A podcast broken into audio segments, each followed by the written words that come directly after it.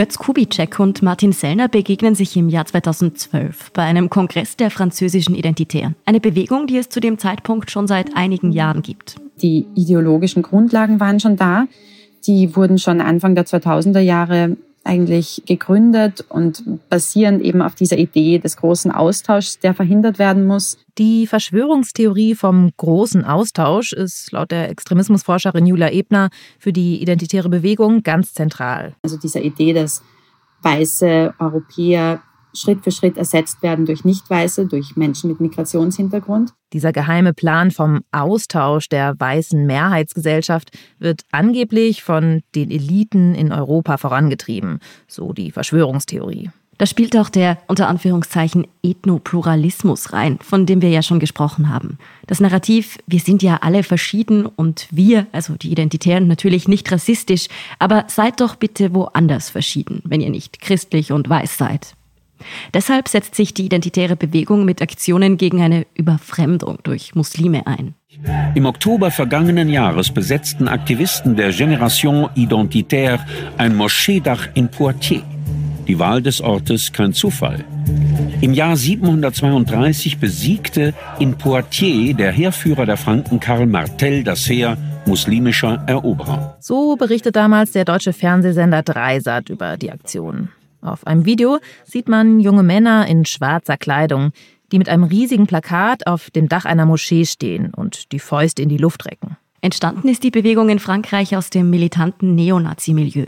Das waren Rechtsextremisten, die zunehmend von den Behörden verfolgt wurden. Haben sich dann überlegt, was machen wir jetzt?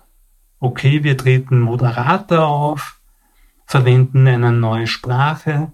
Damit können wir quasi das Gleiche weitermachen wie vorher, nur eben ohne der Angst vor Repression. Neonazis in neuem Gewand, das hatten wir ja schon. Im November 2012 feiert die Bewegung in Frankreich schon ihr zehnjähriges Bestehen. Eingeladen zum Kongress sind Rechtsextreme aus ganz Europa. Auch Martin Sellner und Götz Kubitschek. Die beiden verstehen sich offenbar gut. Und beide sind fasziniert von der französischen Bewegung. Sellner beschreibt das Zusammenkommen mit Kubitschek so, dass man irgendwie gemeinsam quasi die, die Identitären beim Spaziergang sich ausgedacht hat. Sie beschließen, das Konzept der französischen Identitären auf den deutschsprachigen Raum zu übertragen. Und eben Sellner und Kubitschek haben die quasi kopiert, vereinfacht gesagt, aber sie haben sich daran orientiert, dass es die Identitären in Frankreich gibt, jugendlich, modern und was wesentlich ist und wovon Sellner noch immer profitiert, die können halt mit dem Internet und sozialen Medien recht gut umgehen.